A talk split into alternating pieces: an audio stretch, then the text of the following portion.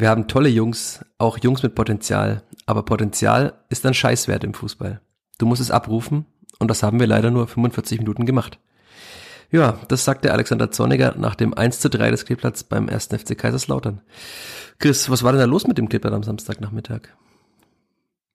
Es war über Phasen des Spiels leider mal wieder das Auswärtskleeblatt. Irgendwie zu erwarten, genauso wie die, der Heimsieg gegen Düsseldorf zu erwarten war, war es irgendwie dann doch wieder so, wie man es erwartet hat. Auch diesen, den 1-3-Tipp hatten wir ja auch schon mal vorher. So ein bisschen privat. Hab ich gut getippt. Ja, das muss man dann schon auch zugeben. Aber ja, ich tippe ja nicht mehr Twitter. öffentlich. Und äh, wenn ich mal recht habe, dann, dann äh, erkläre ich auch, dass es, dass ich getippt habe. Weil wenn mich ja. Menschen fragen, dann sage ich immer, ich tippe gar nicht, aber im privaten Rahmen vielleicht manchmal schon. Und leider hatte ich diesmal recht, leider aus vierter Sicht. Ja, auch auf unserem, auf meinem Mini-Tippspiel auf Twitter, da habe ich auch dieses 3 zu 1 eines Users so interpretiert, dass man das gleiche Ergebnis im Hinspiel hat. War dann auch gar nicht so verkehrt. Ja, das gleiche Ergebnis wie im Hinspiel wäre ja aus vierter Sicht okay gewesen, ein 1 zu 3. Aber da hat einiges gefehlt. Stattdessen verliert das Kleber zum dritten Mal im dritten Auswärtsspiel dieses Jahres. Kann man jetzt langsam mal sagen. Diese Auswärtsschwäche wird zu einem Problem. Ja, gerade wenn man auf die Tabelle schaut und wer da wieder in direkter Umgebung ist und wer auch in der Rückrundentabelle in direkter Umgebung steht, mag man eigentlich gar nicht drüber nachdenken, wenn man überlegt, wie es in Nürnberg läuft, wie die wirklich Fußball zum Abgewöhnen spielen, wie sehr schlecht in diesem Jahr sind und man ist eigentlich, ich glaube, ein Tor besser. Ich glaube, beide haben jetzt sechs Punkte, beide Mannschaften. Das, ja, man mag gar nicht mehr drüber nachdenken, weil jetzt kann man nur noch aufs sechste Heimspiel hoffen. Ja, was machen wir denn jetzt mit dem Clipper? Das ist ja tatsächlich komisch. Also wir reden hier, alle zwei Wochen reden wir drüber, dass das Clipper ein gutes Heimspiel abgeliefert hat. Okay, im Derby vielleicht nicht ganz so gut. Grüße nochmal an alle anderen, die das anders gesehen hatten. Aber trotzdem ist es zu Hause auch unter Zorniger immer jetzt also es war ja nie schlecht, es war eigentlich oft gut, es war im Derby auch über phasenweise gut, man hat so lange gebraucht, um den berühmten Sack zuzumachen, fünf Euro ins Phrasenschwein an der Stelle, aber trotzdem läuft's zu Hause, man gewinnt ja auch zu Hause alle Spiele bislang und auswärts gab's dieses Spiel in Braunschweig, das hat man gewonnen, okay, hat man Darmstadt und Unterzahl gut gespielt und seitdem, ich, ich weiß nicht, was da passiert ist. Und äh, Spoiler-Anmerkung schon für später, Alexander Zorniger kann sich auch nicht erklären, was da los ist. Und das ist dann schon äh, kritisch, wenn der Trainer nicht mehr weiß, warum warum sowas passiert. Ich meine, das waren äh, auch alles schlagbare Gegner, also ich meine, Kiel, das haben wir schon, das hat man einfach weggeworfen mit der zweiten Halbzeit und die hat anscheinend ordentlich wehgetan, weil in Karlsruhe muss man natürlich gewinnen und ich glaube auch gegen Kaiserslautern an diesem Tag wäre schon ein Punkt auf jeden Fall drin gewesen, also man muss da nicht an diesem Tag gegen Kaiserslautern verlieren. Die waren jetzt auch nicht übermächtig stark. Es läuft einfach nicht. Es hat ganz viel immer noch mit dem Kopf zu tun, auch wie die Gegentore gefallen sind, wie ich da verteidige, mit welcher Konsequenz ich da reingehe, mit welcher Einstellung ich mein Tor verteidigen will, ob ich dazu wirklich zu 100 Prozent mein Tor verteidigen will. Wenn ich das so im Kopf hab, dann schaut es bisschen anders aus. Also dann fällt es 1-0 garantiert nicht so. Ich weiß nicht, woran das liegt, aber da fehlt's einfach. Da fehlen einige Prozent und wenn das auch nur ein paar Prozent sind, die reichen dann schon. Dass es halt einfach nie reicht. Ja, haha, das ist auch irgendwie Quatsch, aber. Ja, du hast jetzt schon so viel vorweggenommen, aber wir werden natürlich über all das sprechen, in aller Ausführlichkeit, über Eckbälle, über seltsame Ballverluste, über seltsame Verteidigungsaktionen, über ein Comeback zu Beginn der zweiten Halbzeit. Es so viele Themen, ich hoffe, wir schaffen das überhaupt in der Zeit, die wir uns immer vornehmen hier, aber wie ihr alle das gewohnt seid, nach dem Jingle und nach der Werbung. Der vierte Flachpass wird präsentiert von der Sparkassen-App. Die macht dein Smartphone zur Sparkassenfiliale. Denn so einfach gehen heute Bankgeschäfte. Kostenlose App herunterladen, Zugangsdaten bei der Sparkasse Fürth beantragen und dann loslegen. Wann und wo du willst. Übrigens, die Sparkassen-App ist Testsieger bei Stiftung Warentest. Und zwar in allen Kategorien.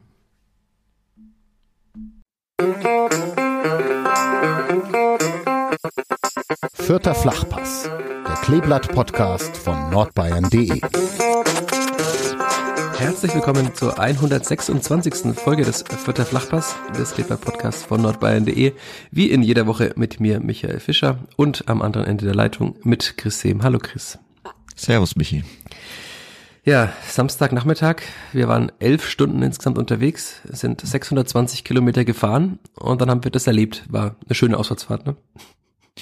Ja, das war irgendwie ähnlich wie, wie Karlsruhe. Man ist dann wirklich, naja, fährt wieder etwas verwirrt zurück.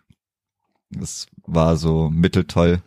Es ist auch immer wunderbar, wenn irgendwo auswärts es also mehr alkoholische Getränke gibt als Bier. Das dann, wenn man sieht zum Beispiel die Weinschorle, die es da gab, die dann ähnlich konsumiert wird wie das Bier, das macht dann immer ganz viel Spaß. Ja, ich weiß nicht, es war dann irgendwie, äh, trotz des schönen Wetters, also das auch des unerwartet schönen Wetters, war es dann trotzdem wie ein gebrauchter Tag. Man steht dann danach da, bisschen ratlos, achselzuckend und dann, ja, packt man wieder seine Sachen, wartet noch bisschen auf dem abgesperrten Parkplatz. Und dann fährt man durchs halbe Unwetter irgendwie wieder zurück. Die Apokalypse ist nah, habe ich äh, in meinem Text für die Zeitung geschrieben, für NN.de geschrieben. War tatsächlich, also wie der Himmel sich mit jeder Sekunde weiter verdunkelt hat und dann dieser krasse Hagel-Schneeschauer. So für einen kurzen Moment habe ich gedacht, okay, das war's jetzt.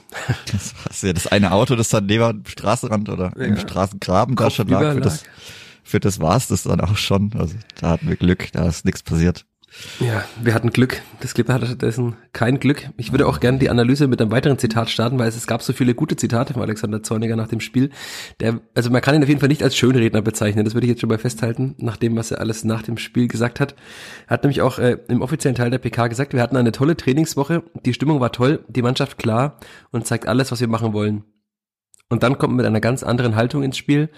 Da müssen wir uns natürlich Gedanken machen. Ja, Chris, wer muss sich da Gedanken machen? Das Trainerteam oder die Spieler? Oder sagen wir einfach, das Skipper hat ein Haltungs-Mentalitätsproblem?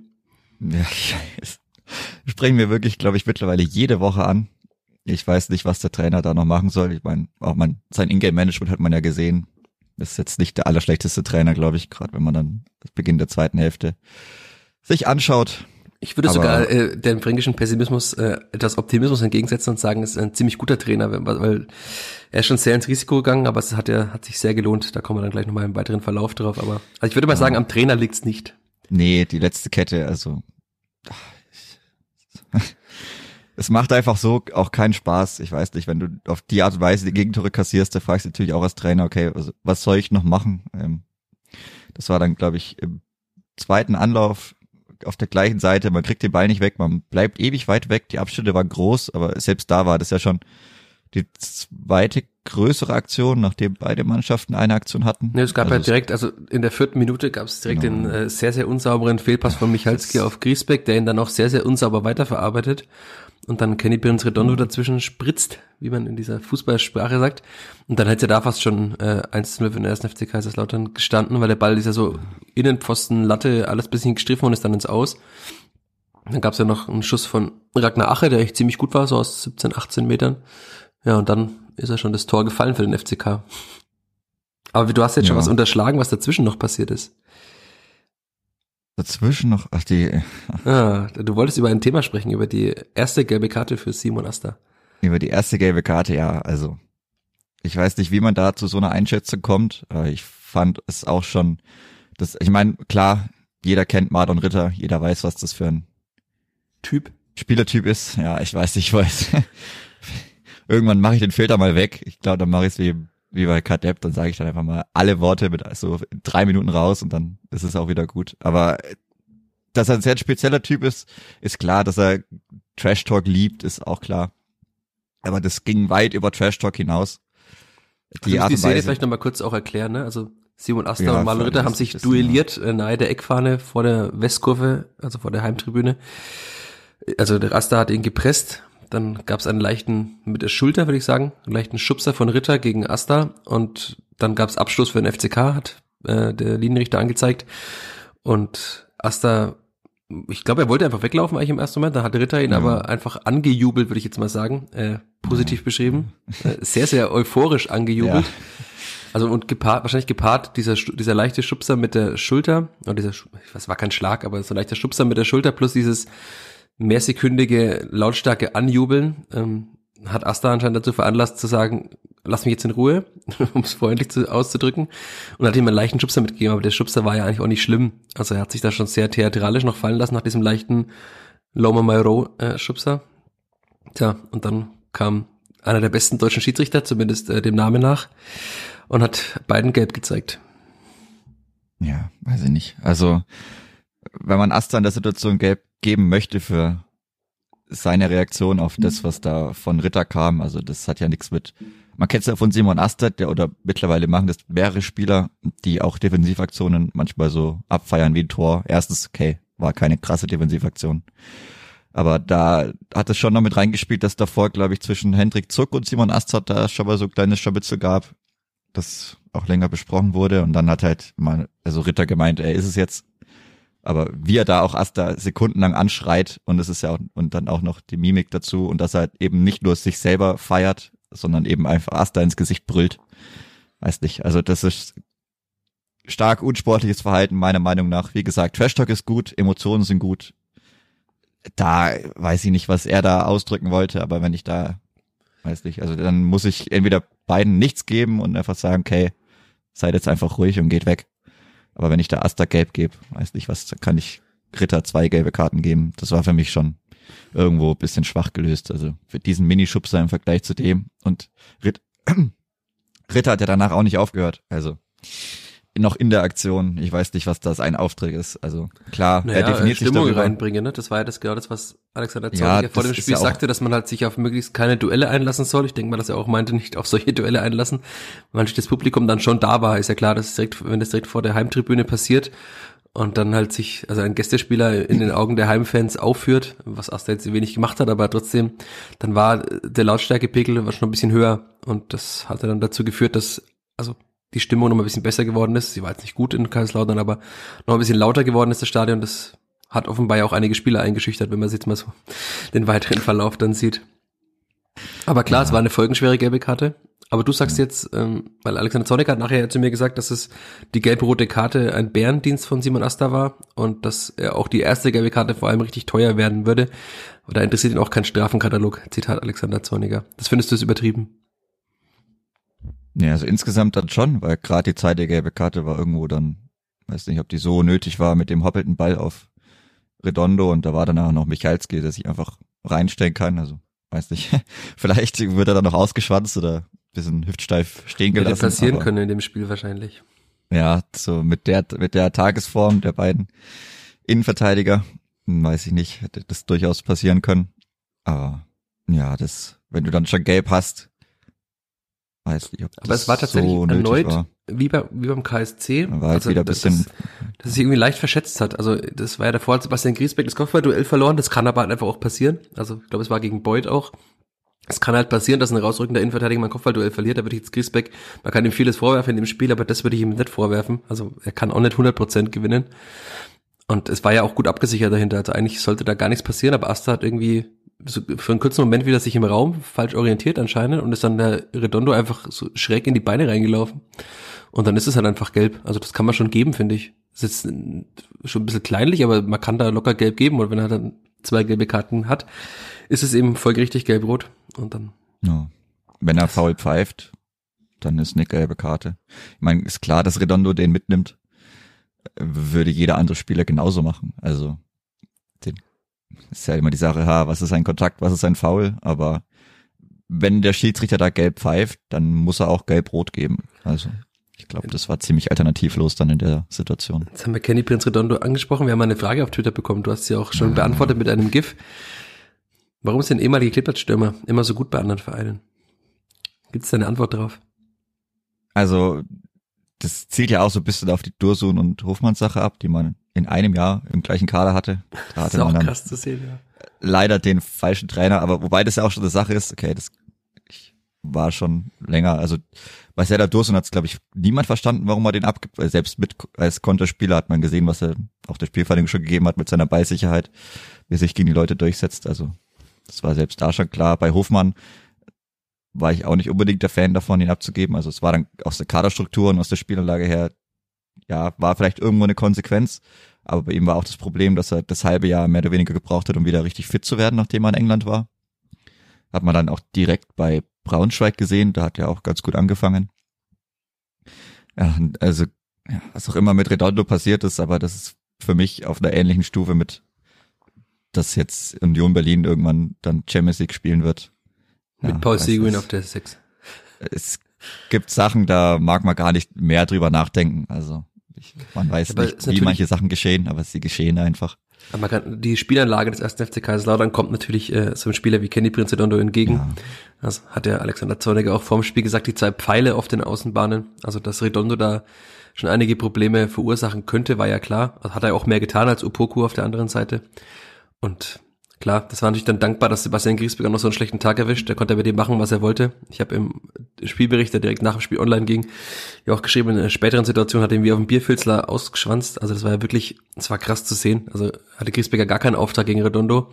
Es war dann äh, Pech für Redondo und Glück für die Spielvereinigung, dass Redondo sich in der Situation verletzt hat. Aber hat schon für einige Probleme gesorgt, ja. Und aber klar, also im Stefan Leitl Fußball hätte jetzt Kenny Princedondo wahrscheinlich jetzt keine größere Rolle gespielt, nachdem er jetzt nicht der ballsicherste Spieler war, würde ich jetzt mal sagen. Und also er hat ja auch nie, ich glaube, sein Output war ähnlich der eines Spielers, der momentan auch mit dem Kader ist, aber er hat ja nie wirklich irgendwas mehr oder weniger beige dazu beigetragen, außer schnell zu sein. Also ich erinnere mich auch an ein Testspiel gegen Bayern 2, auch im 1 gegen 1 gegen Torwart, wie er Sachen immer versiebt hat, war schon sehr speziell, deswegen war ich auch eigentlich froh, als der Kelly Prinz Redondo weg war.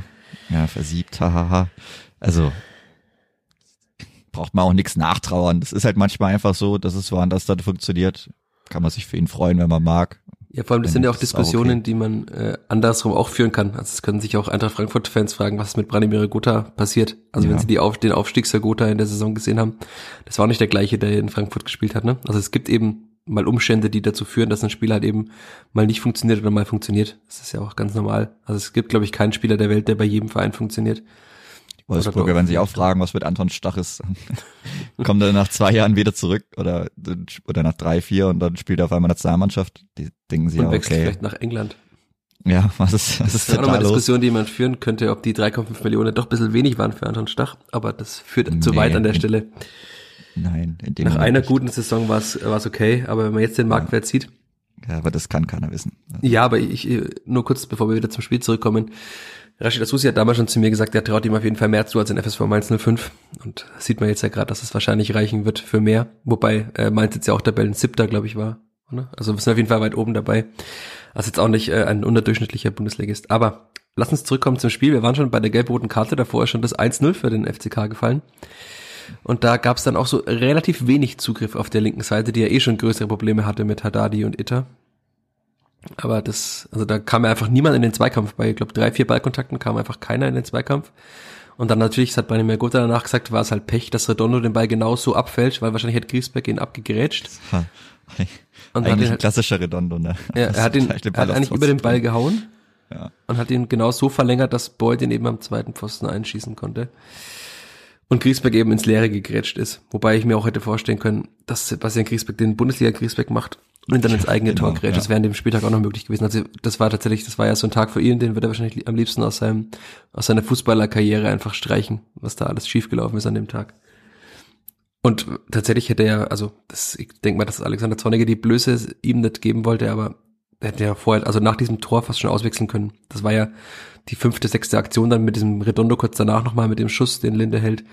Da war er also völlig von der Rolle und hat ihn dann ja auch in der Pause rausgenommen. Ich denke, wir können noch zur Pause springen, oder? Also die erste Halbzeit hat aus Fürth sich ja nicht mehr allzu viel hergegeben, außer dass schon während der ersten Halbzeit, also in allen Analysen, die ich gelesen habe, hieß es immer, dass Luca Itter zur zweiten Halbzeit in die Innenverteidigung gerückt ist, aber ich fand, das war schon während der ersten Halbzeit. Also ich müsste mal schauen, ob welche Minute es genau war, aber so nach einer halben Stunde hat er da die schon Außenverteidiger gespielt.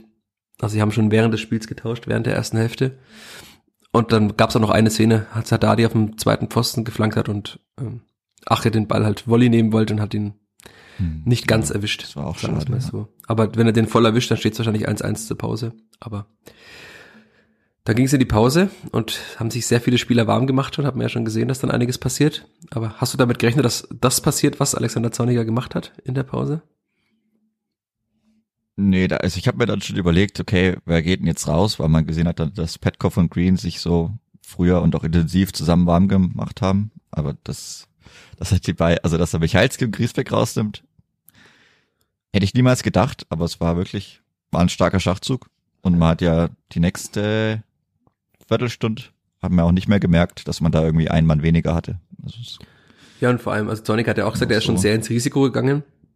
Also klar, Vor allem gegen eine Mannschaft, die standardstark ist, kommen wir auch gleich nochmal drauf. Aber äh, er hat gesagt, du hast halt zwei mit deiner größten Spieler rausgenommen, obwohl du weißt, dass der Gegner nach Standards gefährlich ist. Jetzt hatte der FCK ja auch nur drei Ecken im ganzen Spiel, also das haben sie zumindest insofern gut gelöst. Aber es wurde erstaunlich schnell, erstaunlich gut mit Julian Green und Lukas Petkov und in einem, also wahlweise 4-3-2 oder 4-4-1, je nachdem, wie man Branimir Guttas Rolle eben sieht. Aber es war jetzt dann ja auch kein eigentlich gelernter Sexer mehr, also zumindest keiner, der die Sex alleine spielt auf dem Platz. Ne? Das, also dass es so gut lief, hat mich tatsächlich überrascht dann, weil er, also sowohl Raschel als auch Petkov waren ja beide so bisschen die tiefere Position gespielt. Petkov war teilweise auch schon mal relativ weit hinten, also in Richtung Innenverteidiger. Aber es hat echt gut funktioniert und dann gab es ja auch schon in der 50. Minute die erste Chance. Und erinnerst du dich an die Flanke von der Gotha? Kopfball ja. Meyerhöfer. Aber das, was mir dazu wieder zu kurz kommt, also man sagt halt, Meyerhöfer hat geköpft, aber das wurde eigentlich nur eingeleitet durch Tobias Raschel. Ja. Und wir haben ja schon sehr oft auch angemerkt, dass Tobias Raschel mal den nächsten Schritt in seiner Entwicklung gehen müsste, dass er konstanter werden müsste, aber dieses Spiel, du hast es äh, vorhin Boss-Performance genannt, es war tatsächlich ein sehr, sehr starkes Spiel von Raschel und hat da wirklich ja mehrere Spieler auf sich gezogen, hat sie aussteigen lassen und dadurch kommt der Gotha erst so frei zum Flanken. Also das vergisst man dann gern mal, wenn man nur die Flanke und den Kopfball sieht. Aber also Tobi Raschel, Hut ab. Ja, also an dem Tag wirklich. Wenn man das Spiel nicht verliert, ich glaube, dann wäre auch sonst noch mehr über ihn geredet worden. Aber das war schon, das war wirklich brutal stark. Also er hat mehrfach mehrere Leute rausgenommen, einfach an ihn vorbeigelaufen. Also obwohl er nicht der dynamischste ist, aber da hat er die Ballführung gut gehabt. Er hat ja, das ist eben der Vorteil bei ihm, ne, dass er diese enge ja. Ballführung hat mit einer, mit einer guten Bewegung auch einen aussteigen lassen, also sehr oft kaum Fehler gemacht, hat sich auch oft dann zurückfallen lassen, ist aber auch viel mit eben auch durchgelaufen mit nach vorne, um da diese eine Option mehr noch zu bieten. Das sieht man jetzt auch immer wieder, immer mehr und das zahlt sich auch aus. Also. Ich zitiere mal kurz äh, Statistik bei Sofascore. Zweikämpfe am Boden gewonnen, sieben von acht und tatsächlich gewonnene Luftzweikämpfe auch eins von eins. Da frage ich mich, wer sein Gegenspieler war. der größte ist er jetzt nicht, aber also, also sieben von acht Zweikämpfen gewonnen gegen den FCK, der sich vor allem über Zweikämpfe definiert. Ähm, drei von vier Triplings erfolgreich 72 Ballberührungen waren noch die meisten aller Vierter. Also das war tatsächlich, ich habe in der Not, ich habe ihm eine 2 gegeben. Also kann man natürlich fragen, was fehlt dann noch zu 1? Vielleicht ist der Gesamteindruck. Aber das war für mich eindeutig der beste Vierter auf dem Platz. Und ist natürlich dann bitter, dass man jetzt eben, wie gesagt, nicht über ihn spricht. Aber dafür sind wir ja auch da, um dann auch Spielern, die sonst vielleicht nicht im Rampenlicht stünden, nach so einem 1 zu 3, um sie auch mal zu würdigen. Vor allem, nachdem wir ihn ja oftmals auch schon kritisch betrachtet haben. Also das war wirklich sehr, sehr gut. Und in der Form ist er natürlich nicht wegzudenken aus der Startelf, das ist auch klar. Nee. Ja, dann. Weiterspielen. Genau.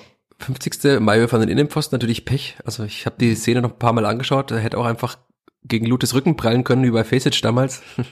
dann stünde es nämlich eins zu eins nach 50 Minuten. Ich, also dann wäre das Spiel wahrscheinlich nicht so ausgegangen, wie es ausgegangen ist. Aber ist eben ins Ausgerollt, also nicht ins Aus, aber ist wieder ins Spielfeld gerollt in Richtung Auslinie. Aber dann zwölf Minuten später ist das 1 zu 1 gefallen. Und wieder müssen wir Tobias Raschel hervorheben. Also er hat den vierten Ballkontakt vor dem Tor, aber trotzdem kommt der Ball von ihm, im, er behauptet in dem Mittelfeld. Mayhöfer übernimmt ihn dann. Es war ja auch so ein typischer Mayhöfer, der ja für Asta dann relativ früh schon kam, der von außen in die Mitte zieht. Das ist ja das, was wir auch bei Marco Mayhöfer schon oft lobend hervorgehoben haben, der dann den Ball auf Ache spielt. Ache wiederum auf Herr Gotha direkt weiterleitet. Herr Gotha mit einer Körpertäuschung lässt er den Weltmeister, das müsste doch Erik Durm gewesen sein, den Weltmeister Erik Durm aussteigen und haut ihn ins Tor. Und acht Spiele, wir haben drüber geredet, Branimir Gotha acht Spiele ohne Tor, im neunten hat er wieder getroffen.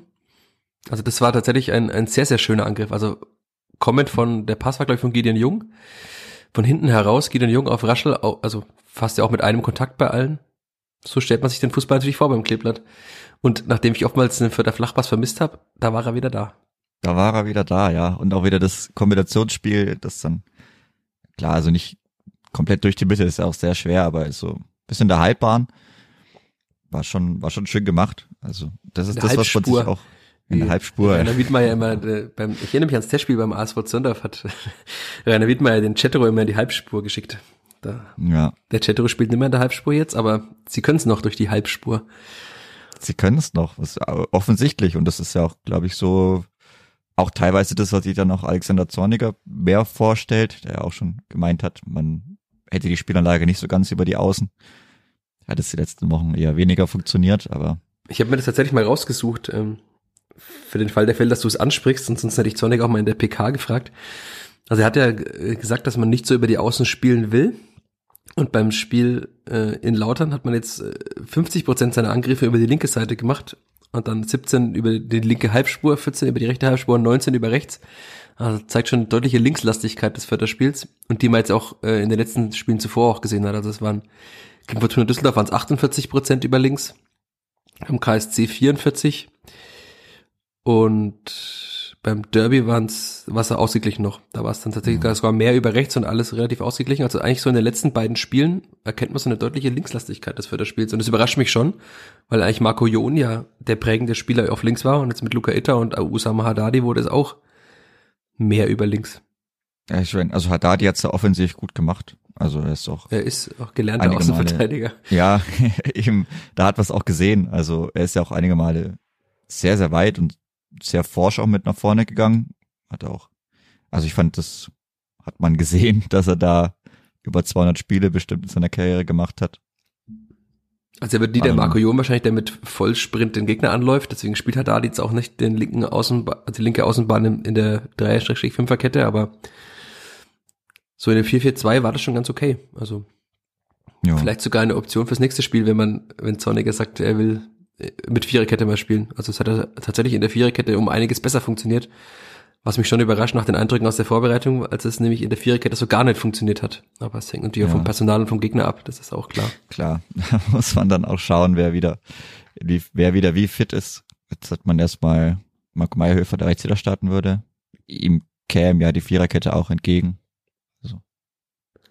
Ja, vor allem mit seiner Spielintelligenz. Also man wird ja gegen Hannover wahrscheinlich auch viele Spiele machen müssen, nehme ich mal an. Also Hannover dürfte nicht mit dem größten Selbstvertrauen kommen. Die werden jetzt nicht einen dominanten Auftritt hinlegen in Fürth. Gehe ich jetzt mal davon aus. Und dann ist Marco Mayer natürlich mit seiner Spielintelligenz und auch Passqualität schon auch gut. Ähm, das wäre eh eine Diskussion gewesen, also wenn Ast jetzt nicht gesperrt gewesen wäre, ob vielleicht doch trotzdem Mayer verspielt. Aber die Frage erübrigt sich, äh, müssen wir nicht diskutieren. Marco Meier wird spielen, aber klar, das ist eine der spannenden Fragen vor dem Spiel. Es ist ja noch ein bisschen Zeit bis zur PK, die wahrscheinlich am Freitag stattfinden wird.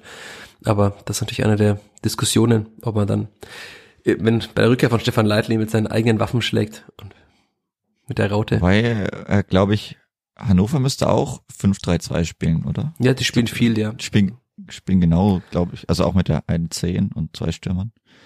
Ich glaube, das wäre sogar eine Spiegelung, wenn man normal auftritt. Aber da bin ich mir jetzt Aber dann kommt nämlich sicher. das äh, Alexander Zorniger Topf-Deckel-Prinzip, wenn nämlich beide gleich spielen. Kann natürlich sein, dass es auch sehr zäh wird, aber wird man sehen. Ich glaube, die, die äh, Diskussionen führt das Trainerteam intern schon. Und dann vertrauen wir einfach darauf, dass es gut wird, aber es ist nicht gut geworden, um wieder zurückzukommen zum Spiel. Denn ich habe gerade im, den, äh, im Spielbericht das, das Tor ergänzt und dann schaue ich nach oben und dann äh, lag der Ball schon fast im Fördertor. Also ich habe noch die letzten vier Züge gesehen, vom Laptop nach oben geschaut und dann war genau der Zweikampf von Gideon Jung, den er verloren hat im Mittelfeld. Aber du darfst es gerne nochmal beschreiben, das Tor. Du hast ja nochmal äh, gesehen auf Sky. Ja, es resultiert ja eigentlich aus einer eigenen Ecke. Wenn ich äh, noch richtig, so ein Ding, das wir besprechen müssen. Ja, ich so richtig im Kopf habe, bei der auch, ja, die Mannschaft wieder komplett disconnected war. Also keiner hat gewusst, wann man einlaufen soll. Beziehungsweise, dass man dann diese Eckenvariante derart kurz ausspielt, vielleicht war es auch ja nicht vorauszuahnen, dass dann Haddadi so frei ist, aber auf jeden Fall sind die Leute dann viel früher eingelaufen. Haddadi musste nochmal abbrechen, obwohl er eigentlich eine gute Position gehabt hätte und dann war ganz viel Verwirrung. Da wird, glaube ich, also das dann so in der zweiten Welle irgendwie beim, beim Konter mehr oder weniger, als dann Gideon Jung da auf dem Weg zurück war. Deswegen war er nicht ganz hinten, weil er einer der wenigen Großgewachsenen noch war, die dann daneben Ragnache dann im Fünfer oder wie auch immer halt in der Mitte stand. Der verliert dann leider das 50-50-Duell mit Clement, beziehungsweise ist Clement dann bisschen, bisschen schneller, stand dann vielleicht bisschen besser zum Ball, um den dann direkt weiterleiten zu können. Und die Verlagerung war natürlich sehr gut gespielt, muss man auch gleich dazu sagen. Ja, klar, aber dass Philipp Clement eine gute Verlagerung spielen kann, ich glaube, das ist jetzt auch nicht, nicht allzu überraschend. Wasser ist also, das. Das könnte schon mal, kann schon mal vorkommen. Nicht so der allerschlechteste Spieler wahrscheinlich in der zweiten Liga. Ja, und dann auf Beuth. Beuth Ja, dann spielt sie ja schon im 4 gegen 3. Äh. Ja, löffelt den rein und in der Mitte steht's dann 4 gegen 3 um den, im so 7 Meter Kreis ums eigene Tor rum. Das ist natürlich nicht gut. Also auch mit einem Mann weniger ist es nicht gut. Gerade weil du natürlich einen Stürmer ausgewechselt hast, weil du dann am Ende vier, also drei gegen vier verteidigst. Ah, das ist, und dann können sie sich raussuchen, wie sie es machen. Gut, es war dann, also die Flanke Beuth, äh, Opoko zurückgelegt, Kopfball Herrcher, natürlich trifft wieder Herrcher, ein Ex-Nürnberger. Ja. Wie schon im Hinspiel auch. Aber das war schon auch wirklich gut aus, muss man sagen. Also wir haben ja darüber gesprochen, die Spielerlage des FCK ist jetzt keine, die uns äh, begeistert, aber im, im Rahmen ihrer Möglichkeiten haben sie, also da haben sie es wirklich gut ausgespielt. Und man sieht ja auch, das ist halt immer die Sache, es reicht dann anscheinend für die zwei, meisten Zweitligamannschaften, wenn man so spielt wie Lautern spielt, mit der Erfahrung und der Wucht und der Schnelligkeit über die Außen, plus halt einem wahnsinnig guten Terence Boyd. Dann reicht es eben, um nach 22 Spielen 38 Punkte zu haben. Das ist schon krass. Denn die 38 Punkte hat der FCK, weil er kurz darauf, ich habe wieder äh, gerade im Spielbericht geschrieben, kurz auf den Laptop geschaut, schau hoch, Ecke für den FCK, ich sehe die Ecke noch und dann, tja, stand es 3-1 und dann wusste ich, okay, jetzt kann ich schreiben, das Spiel ist aus. DW, das war's. Das ja. War Aber du hast äh, gesagt, Haddadi ist unter dem Ball durchgesprungen. Ja, wenn ich es jetzt richtig im Kopf hatte, ja, war es in der Mitte, also ich glaube, also müsste Haddadi gewesen sein, der unter dem Ball durchspringt glaube, dann ist der Ball zu Beuth gekommen. Ja, der köpft Mayhofer auf dem Fuß. Ja, köpft Mayhofer auf dem Fuß. dazu gepasst hat. Und von da aus geht der Ball dazu. Kevin Kraus, auch ein Ex-Vierter. Der hat dann wenig Probleme, den noch reinzuschieben. Aber da darf natürlich, also, ja. Ich glaube, da ist nicht das allererste Mal durch eine Ecke durchgesprungen. Da erinnere ich mich so bisschen dran, dass wir das, glaube ich, auch schon mal hatten.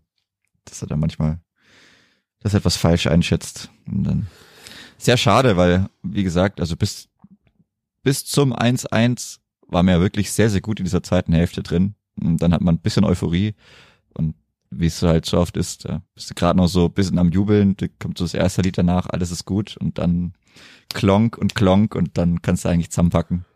Ja, aber tatsächlich wäre es ja. fast nochmal spannend geworden, weil Julian Green einen guten langen Ballerfrag nachher gespielt hat. Wenn er den reinmacht, steht es halt einfach zwei Minuten nach dem 3-1 nur noch 3-2 und dann vielleicht wäre Klippert nochmal ins Spiel gekommen. Also ist klar illusorisch, vielleicht wäre man dann auch angelaufen und ein Konter hätte gereicht, um nochmal viertes Tor für Lautern zu machen.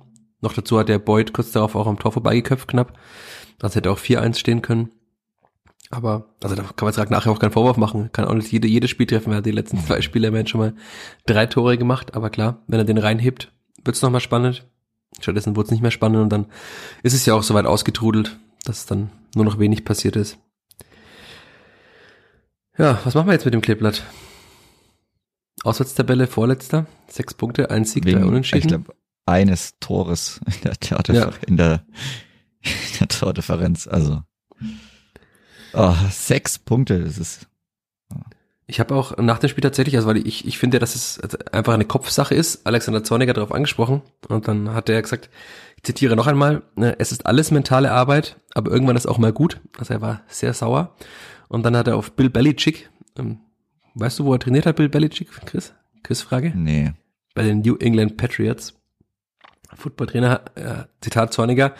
Bill Belichick hat mal gesagt, do your fucking job. Und genau darum geht es, den Job zu erledigen. Also er war mächtig angefressen und hat dann noch nachgeschoben, eines unserer Credos ist, dass jeder Spieler jederzeit eine Aufgabe auf dem Platz hat. Man hat niemals keine Aufgabe. Weiter, das heißt, wenn ich den Ball spiele, muss ich mich zeigen. Wenn mein Kumpel unter Druck ist, muss ich mich zeigen.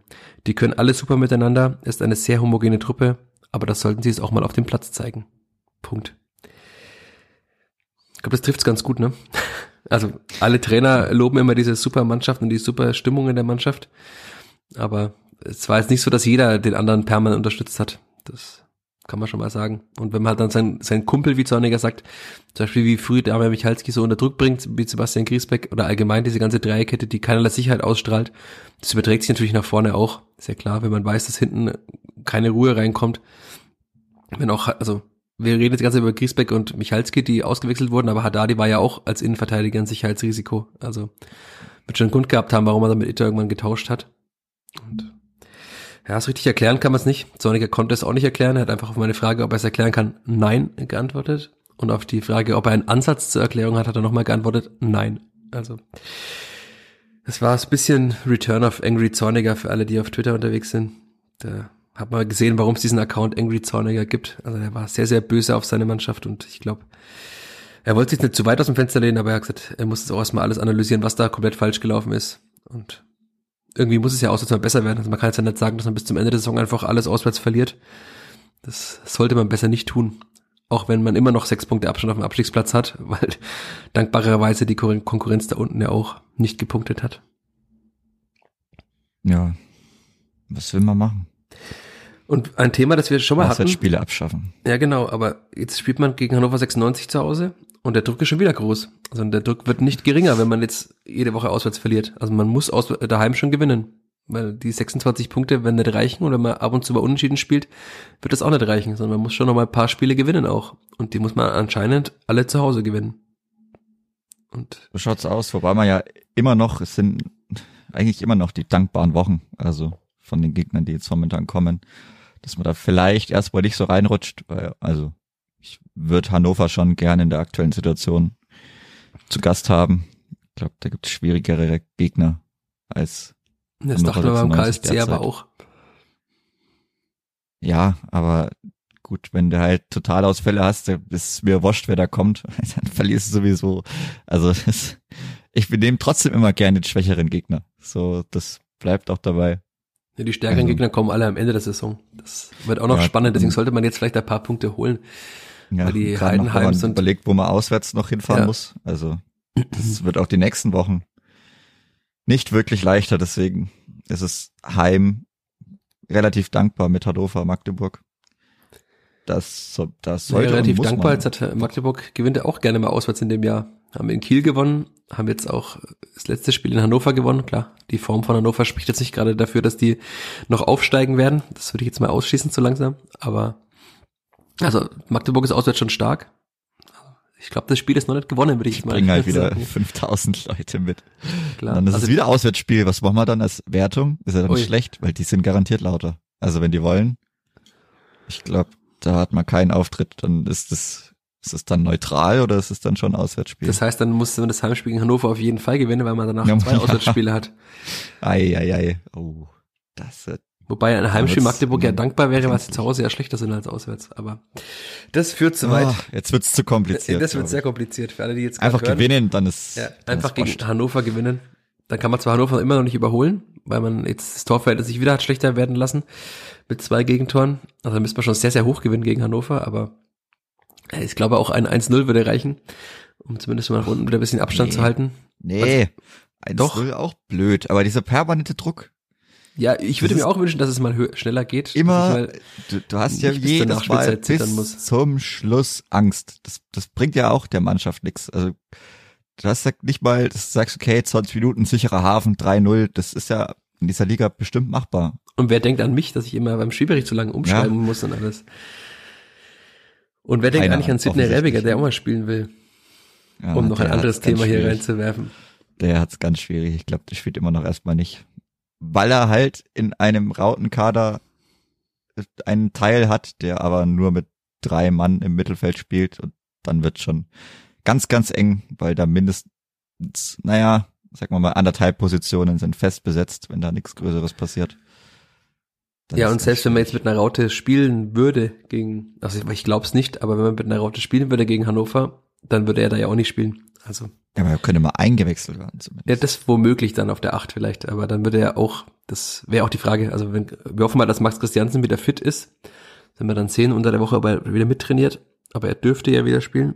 Und Zornig hat auch jetzt nach dem Kaiserslautern-Spiel wieder gesagt, dass er ihm sehr gefehlt hat im Mittelfeld mit seiner Präsenz und auch, sagt er ja auch mit Ballsicherheit und Spielintelligenz natürlich, dass man sieht halt einfach, dass es einer der Schlüsselspieler ist. Marco Johan wird wahrscheinlich auch wieder nicht spielen, nehme ich mal an, so wie das jetzt klang zuletzt. Das heißt, er muss wieder improvisieren. Aber Sidney Rebiger, das wird, glaube ich, erstmal nix. Da muss man einfach hoffen, dass es irgendwann mal gegen 29., 30. Spieltag so ist, dass man sicher im Fahrwasser ist und er dann spielen kann. Ansonsten wird es ein sehr verlorenes erstes Jahr beim Kleeblatt für ihn. Ja. Ich habe mir noch zwei Punkte aufgeschrieben, über die wir ja. gerne reden können. Der erste okay. ich, sind, ja. das erste sind äh, sind eigentlich drei Worte, das zweite ist gekoppelt, zorniger Anstoßvariante. Du wolltest eine Petition starten. Alles abschaffen, ja. Alles, alles abschaffen. Eckbälle abschaffen, äh, Anschlussvariante abschaffen. Aber diese Weil Anschlussvariante das ist tatsächlich mittlerweile ist es ja eine Gefahr. Also man hat ja, Ja, das ist, also das für ist alle, schlechter wir haben es glaube ich schon mal besprochen hier, aber für alle, die es nicht, also einfach mal darauf achten, wenn das Kleeblatt Anschluss hat, wo die Innenverteidiger stehen, nämlich an der Mittellinie und dann im vollen Vollsprint nach vorne laufen. Auch in Lautern war es wieder super Anstoß und dann gleich Dame Michalski, ich dachte, er bekommt gelb wegen Ellbogenschlag gegen seinen Gegenspieler. Und dann kurz darauf, also es war nach dem 1-0, oder? Der Anstoß, wo dann Ich Linde schon, fast ja. geblockt worden Wo Linde- wäre schon. Ja, genau, ja. Und ich glaube, in der Form, beim einem der nächsten Auswärtsspiele passiert es einfach, dass Linde geblockt wird und der gegnerische Stürmer ins leere Tor einschiebt. Also, ich hoffe mal, ich werde auch in der PK nachfragen, aber das, ich hoffe mal, dass es jetzt sich ein für alle Mal erledigt hat. Also, weil es wurde jetzt in neun Spielen probiert, plus, ich glaube, fast in allen Testspielen, wenn ich es richtig im Kopf habe. Also dann Hm, sind es ja irgendwann immer- schon immer 15 probiert, Spiele ja. wahrscheinlich. Und es hat tatsächlich nie für Gefahr gesorgt, oder? Oder gab es mal einen Abschluss wirklich daraus? Nein, nein, nein, nein, nee. Es ist wirklich mittlerweile so, ich meine, der Gegner weiß ja auch, was er machen muss. Also sieben Mann lassen sich zurückfallen, zwei Mann sprinten los. Es wird entweder auf, gut, sie haben ja sogar leichte Varianten drin, also ob es jetzt auf Haddadi gelegt wird oder auf, ähm, Linde. oder auf Linde. Aber zwei Mann sprinten los und die Bälle kommen ja auch, ich weiß auch nicht warum, aber die kommen ja trotzdem noch zu langsam zu den Passgebern. Ich meine, klar, die müssen warten, bis die Verteidiger da irgendwo am 16er rum, rumturnen, aber bitte abschaffen einfach. Das macht Ja, keinen Spaß. man und sieht irgendwann jetzt auch, kontert auch jemand mal- einfach mal. äh, wie ich schon mal angesprochen hatte, man sieht auch, dass die Stürmer einfach die Gegner, also beim Anlaufen genau wissen, was sie machen. Man hat nämlich beim ersten Anstoß schon gesehen, also beim, beim Anpfiff, das Beuth ist ja früher losgelaufen. Und er hatte nur einen Auftrag, also do your fucking job, wie Zorniger sagen würde. Ähm, er hatte den Auftrag, Linde oder diejenige jeweils, wer sich als fallen lässt zum Schießen, also für den weiten Ball, mit dem Vollsprint anzulaufen. Und er hat es ja tatsächlich gemacht, als der Schiri gepfiffen hat, aber der Ball war noch nicht im Spiel. Deswegen wurde es wurde er nochmal zurückgepfiffen. Aber das weiß ja jetzt jeder Stürmer, dass er halt einfach im Vollsprint nach dem Anschluss den Torwart anläuft. Und wenn er das macht, bei der kurzen Distanz, irgendwann erwischt es einfach mal. Das wird so sein. Und deswegen, ja, wenn du die Petition auflegst, ich unterschreibe auch für die Abschaffung der zornige Anschlussvariante. Auch wenn wir dann natürlich nichts mehr zum Sprechen haben. Aber man kann den Ball auch anderweitig einfach weit schlagen, weil die Gefahr ist dann genauso gering und man ist zumindest, die defensive Gefahr ist ein bisschen gebannt. Ja, und man hat nicht zwei Innenverteidiger, die am gegnerischen 16er rumturnen, weil das, also wenn er dann halt eben, wenn er das Kopfballduell verliert und da lauert vielleicht Kenny Redondo oder Opoku vorne halt noch, Klar. weil die scharf angelaufen sind und er, er, er zieht nicht das Foul, langer Ball, der, der rennt ja weg, also der ist ja keiner mehr, einfach. Also, boah, das ist schon, ich weiß nicht, also Chance Risiko. Also Alexander ich schafft es auf jeden Fall, dass wir bei jedem Anschluss schon hellwach sind und schauen, was passiert. Das ist, wenn wir es positiv deuten wollen. Deswegen nicht, nicht zu spät kommen. Ja, Da ist schon immer gleich der erste, der erste heikle Moment. Den sollte Ja, man vielleicht nicht hat der verpassen. Hannover Anstoß am nächsten Sonntag. Sonntag ist das Spiel. Ja, wobei, das war ja sogar gut, dann verliert man schon mal die Platzwahl nicht. Das geht. Man verliert doch zu. Hause nichts. Weißt du doch nicht mal die Platzwahl verliert man zu Hause. Tja. Ja, du hast Beste meine Frage übrigens vorhin nicht beantwortet. Hat das Clipper ein Mentalitätsproblem? Wie, wie oft soll ich das dann noch proklamieren? Also, es ist ja mittlerweile jede Woche drin. Also, das war ja auch so mit meinem Eingangsding. Also, wenn ich einfach alles dafür gebe, wenn ich die hundertprozentige Entschlossenheit habe, diese, auch einfach den hundertprozentigen Willen, dass ich da, dass der Ball nicht nah an mein Tor rankommt, dann passiert das zum 1 zu 0 nicht in dieser Art und Weise. Also, klar kann es immer mal ausgespielt werden, aber so wie das da aussah, nein, also das war ja schon mal so eine Zeit lang in der Bundesliga so eine Sache. Es war auch, glaube ich, ging es darum mit den ähm, Standardsituationen, dass man da einfach permanent diese Gegentore kassiert hat. Also da muss ich einfach alles, was ich hab, wirklich mit jedem Gramm, das ich hab, muss ich da dann irgendwie versuchen zu verteidigen, sonst reicht's einfach nicht. Wobei es auch- wenn, Ja, ja. sorry, ich wollte dich nicht abgrätschen. Nee, also wenn, wenn ich jetzt vielleicht auch nicht in so einer ganz guten Situation bin, dann kann es dich manchmal so ein bisschen, ja, macht schon mein Nebenmann, weil der Nebenmann macht es momentan nicht. Also gerade auswärts vielleicht nicht. Und ja, dann kriegt man halt jetzt immer mehrere Gegentore auch, was davor ja nicht der Fall war. Aber mal Kiel zwei, Karlsruhe zwei, Kaiserslautern 3. Man erkennt ein Hm. Muster. Ja, Kein schönes. Trend not our friend. Ne? Also, Aber weil du jetzt gerade die äh, Standards angesprochen hast, da gibt es auch unterschiedliche Sichtweisen. Äh, Stefan Leitler hat mal gesagt, wenn man, wenn man alles gibt, um sein Tor bei Standards zu verteidigen, dann kann der Gegner kein Tor schießen. Ich habe Rainer Wiedmeier, der im Clipper für die Standards zuständig ist, mit der Leitl-These konfrontiert und er hat gesagt, na ja, so leicht ist das jetzt auch nicht, weil der Gegner kann es ja auch sehr, sehr gut machen. Aber, also zumindest die Wahrscheinlichkeit, dass beim Standard zum Beispiel ein Tor fällt, wenn man alles richtig macht im Verteidigen, ist schon sehr groß, dass dann da nichts passiert. dann kann der Rainer Wittmeier gerne mal dafür sorgen, dass bei der Spielverteidigung mal alles gut gemacht wird bei den Standards. Ja, Bei den Ecken zum Beispiel, dass vielleicht jeder weiß, was passiert und nicht nur ich habe es auch gar so nicht eine halbe. Person weiß, Also, was passiert. Man hätte die Ecken ja so trotzdem normal reinflanken können, weil, wie gesagt, es stand Ache noch da, es standen, äh, stand der Jung da, wenn man dann klug blockt, das haben wir auch schon oft gehabt, dann kann man ja auch Ragnar Ache dazu bringen, dass er wie Michalski zum Ball kommt. Also Ja. es ist ja nicht so, dass man nur noch 1,70 Meter große Tobi Raschels auf dem Platz hat, sondern es gab ja trotzdem noch große Spieler. Klar, jetzt kann man Oder sagen, Gideon versuch- Jung sollte nicht zum Ball kommen, weil er schon viele freie Kopfbälle vergeben hat, aber Ragnar Ache kann das ja. Und wenn man ihn klug frei blockt, dann kann man die Ecke auch einfach reinschlagen. Also da muss man nicht äh, drei Kontakte haben und dann in den gegnerischen Konter laufen. Das war wirklich oder also man- sieben man- man Ecken schaut, und keinerlei man- Gefahr. Das ist schon hart.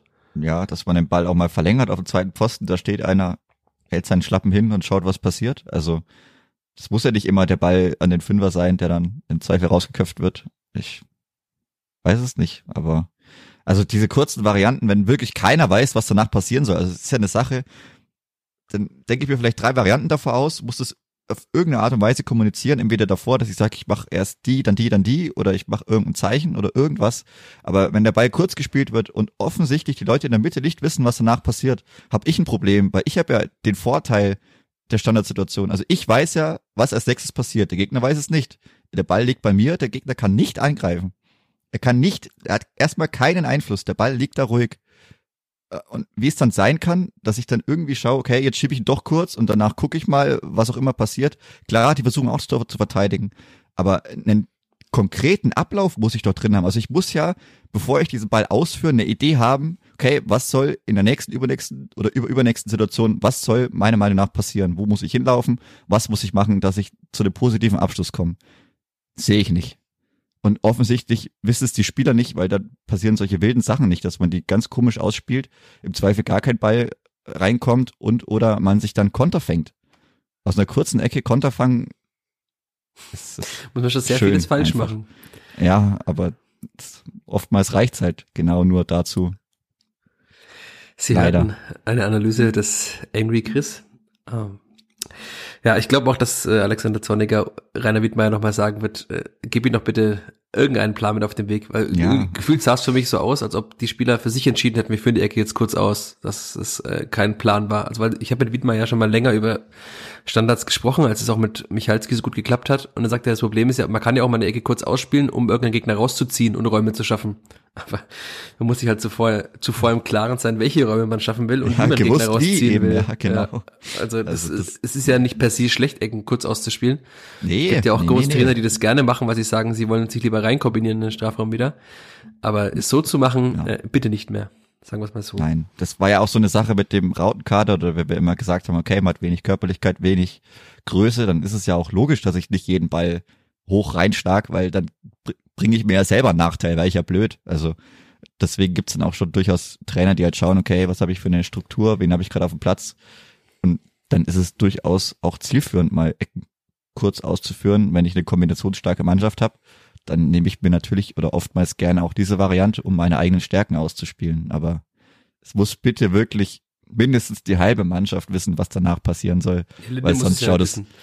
Nee, eben, sonst, sonst schaut es wirklich ganz traurig aus, gerade wenn man da in dem zwar relativ kleinen Block, aber wenn man schön nah dran ist, das tut einfach noch mehr weh, wenn du guckst und du schaust also rüber und offensichtlich weiß keiner, was jetzt passieren soll. Also gerade auch, wenn ich dann sowas hab wie Haddadi, der vielleicht zufälligerweise frei geworden ist, aber ich muss irgendwelche Abläufe drin haben, irgendwelche Signale, irgendwas, ich weiß nicht, aber das war's. Das war's einfach nicht am Samstag und es, es kann eigentlich fast nur besser werden. Vielleicht gibt's ja ein Standardtraining im nicht öffentlichen Training irgendwann, Donnerstag oder Freitag. Ja, jetzt sind wir soweit durch. Das ist eigentlich schon Halbzeit jetzt, mindestens mal. Wir sind schon drüber über der Zeit. Ich habe noch ein Zitat, das, äh, glaube ich, ganz gut trifft, wie, wie sauer äh, der Angry Zorniger nach dem Spiel noch war. Ich habe ihn nämlich darauf angesprochen, so, dass es ja irgendwann mal man in die Köpfe der Spieler mal reinkommen muss und irgendwas verändern muss. Und dann Zitat, dass es in unserer Gesellschaft insgesamt ein Problem mit zu viel Wohlfühlen gibt, ist auch klar. Wir gucken ganz genau hin, wer gerade was macht. Irgendwann müssen wir auch sagen, daheim macht ihr es, auswärts nicht. Gibt es dafür einen Grund, den wir beheben können, dann beheben wir ihn. Wenn es diesen Grund nicht gibt, dann beheben wir ihn nicht. Also das Trainerteam. Das, also ich würde mal sagen, die nächsten Wochen werden auch ein, ein Casting dafür, was im Sommer passiert, oder? Ja, Klingt jetzt sicher. alles also, an. Ich bin sowieso der Meinung, dass man bestimmt eine zweistellige Zahl an Veränderungen hat. Also klar, nicht, dass fünf gehen, fünf kommen, sondern schon, dass man wieder eine größere Anzahl an Veränderungen hat. Gerade, dass das auch wieder ein bisschen mehr vielleicht mit der Spielidee passt. Aber es ist ja schon wirklich krass. Also sechs Punkte auswärts und dass es so schlecht läuft. Das macht ja auch nicht wirklich Spaß, wenn man da irgendwie mitfährt. Also ja, das, wir haben ja oftmals schon darüber diskutiert und es gibt ja auch Menschen, die sich regelmäßig darüber lustig machen, wie wenig Menschen aus Fürth auswärts fahren. Aber ich kann jeden verstehen mittlerweile, der sich ja. denkt, das Geld und die Zeit spare ich mir. Also, weil wirklich, das ist ja schon traurig. Also Braunschweig war okay, Darmstadt war auch noch okay und danach, boah, also ich muss es fahren. ich würde mir auch mal wünschen, dass ich hier ein schönes Auswärtsspiel sehe, aber na gut, die erste Halbzeit in Kiel war ja ein schönes Auswärtsspiel noch, ja, aber seitdem, ja, seitdem, seitdem nix. Und wenn ich jetzt so drauf schaue, das nächste Auswärtsspiel beim FC St. Pauli, der unter Fabian Hürzeler, dem neuen Trainer, fünf von fünf Spielen gewonnen hat. Hm. Ja, ich freue mich auf einen Trip nach Hamburg und mit einem relativ gut gefüllten Gästeblock, aber ja, immerhin, immerhin. das ist nochmal eine andere Diskussion. Immerhin. Das können wir dann vielleicht mal nächste Woche doch diskutieren. Jetzt hoffen wir erstmal, dass es gegen Hannover ganz okay wird, dass er vielleicht nicht bis zum Ende zittern müssen du auf der Tribüne und ich auf der Haupttribüne und nicht hoffen muss, dass ich meinen Spielbericht noch dreimal umschreiben muss, weil ich auf Sieg schreibe und doch kein Tor passiert, äh, doch noch ein Tor fällt. Nein, also ich werde dann wunschlos, 2-0, 3-0, irgendwann mal, dass ich auch mal fünf Minuten Fußball schauen kann in der Nachspielzeit. Und dann wäre auch dieser Podcast vielleicht wieder ein noch schönerer und positiver. Ein, der letzte Frage noch, wer spielt yeah. auf der 10? Jetzt? Am äh, Sonntag. Branimir Gotha. Okay. Punkt. Oder muss Amindo Sieb mal raus, wenn du noch das diskutieren willst. Ich würde ja sagen ja, aber äh, Alexander Zorniger sieht es anders. Ich hab, also Petkov war jetzt auch nicht so schlecht. Ja, für, bei mir müsste Petkov in der Startelf spielen, aber. Ja, vielleicht. Petkov auf die 10, Branimir in den Sturm, das ist auch die Frage. Wobei Julian Green nach seiner Einwechslung auch nicht schlecht war. Also das ja, war auch gut. Man hat ja, eigentlich zwei. Optionen. Ja. Dann, ja wenn Max wenn man zwei Optionen hat, wird, geht es. Sieht man natürlich gar keine. Das ist auch logisch. wenn man die Qual der Wahl hat, dann ändert man im Zweifel nichts. Nee. Ja, man muss ja nichts ändern, aber es wäre schon eine Möglichkeit. Also weil beide haben es ordentlich gemacht. Ja, man sieht auch bei Petkov, dass er, also der ist auch mal kein Neuzugang, der noch ein bisschen Anlaufzeit oder so braucht, sondern der ist, ja, ich habe ihn auch gefragt, also der ist topfit, der war ja im Trainingslager, alles mit dem FCA. Er ist fit, ist voll im Saft, braucht nicht noch drei Wochen irgendwie, um anzukommen, sondern hat auch, hat einmal oder zweimal auch so weite Sprints äh, gemacht. Klar, muss er ja machen, wenn mit einmal weniger unterwegs ist im Mittelfeld. Aber das war schon gut. Und ich, man sieht auch, dass er sehr zweikampfstark ist, auch noch ballsicher. Also das ist auch gut im Mittelfeld mit Raschel und Petkov dann zwei sehr ballsichere Spieler zu haben. Also ich würde mir wünschen, dass Lukas Petkov noch entweder in der Startelf spielt oder zumindest sehr früh wieder reinkommt, wenn jemand anderes nicht funktioniert. Nur die Frage ist, wenn Max Christiansen nicht fit ist, kann ich mir nicht vorstellen, dass äh, Zorniger mit Petkov und Raschel auf der Doppelsechs spielt. Dann wird er wahrscheinlich trotzdem wieder auf Griesbeck setzen. Oder Jung halt. Ja gut, Stimmt. Jung wahrscheinlich wieder hinten spielen. Aber so viele Fragen zu klären, die muss Alexander Zorniger beantworten. Wir müssen es nicht tun, wir können es auf uns zukommen lassen. Ja. ja. In diesem Sinne. Sonntag um 12 Uhr 30. Ist das Sonntag? Oh. Sonntag 12 Uhr 30 Sonntag um 12 Uhr 30 wissen wir mehr. Oder wir wissen es vielleicht schon am Freitag um 13.45 Uhr nach der PK. Also wir wussten ja auch letzten, nach der letzten PK schon, dass Gideon Jung auf der 6 spielen wird. Auch wenn es nur ja. eine Option war. Aber es ja. war eine sehr wahrscheinliche Option. Und wer das vorher wissen will, vielleicht einfach beim Training vorbeischauen. Dann sieht man sowas auch manchmal, wer Zeit hat. Am Mittwoch war es sehr, sehr voll. Am Dienstag war es sehr, sehr leer. Aber bislang gibt es auch noch keine Termine auf der Homepage, glaube ich. Nee, ich habe vorhin, habe gerade noch mal vor der Aufnahme geschaut. Da stand noch nix. Aber ich würde mal davon ausgehen, dass das Mittwochstraining, wann auch immer es ist, öffentlich sein wird.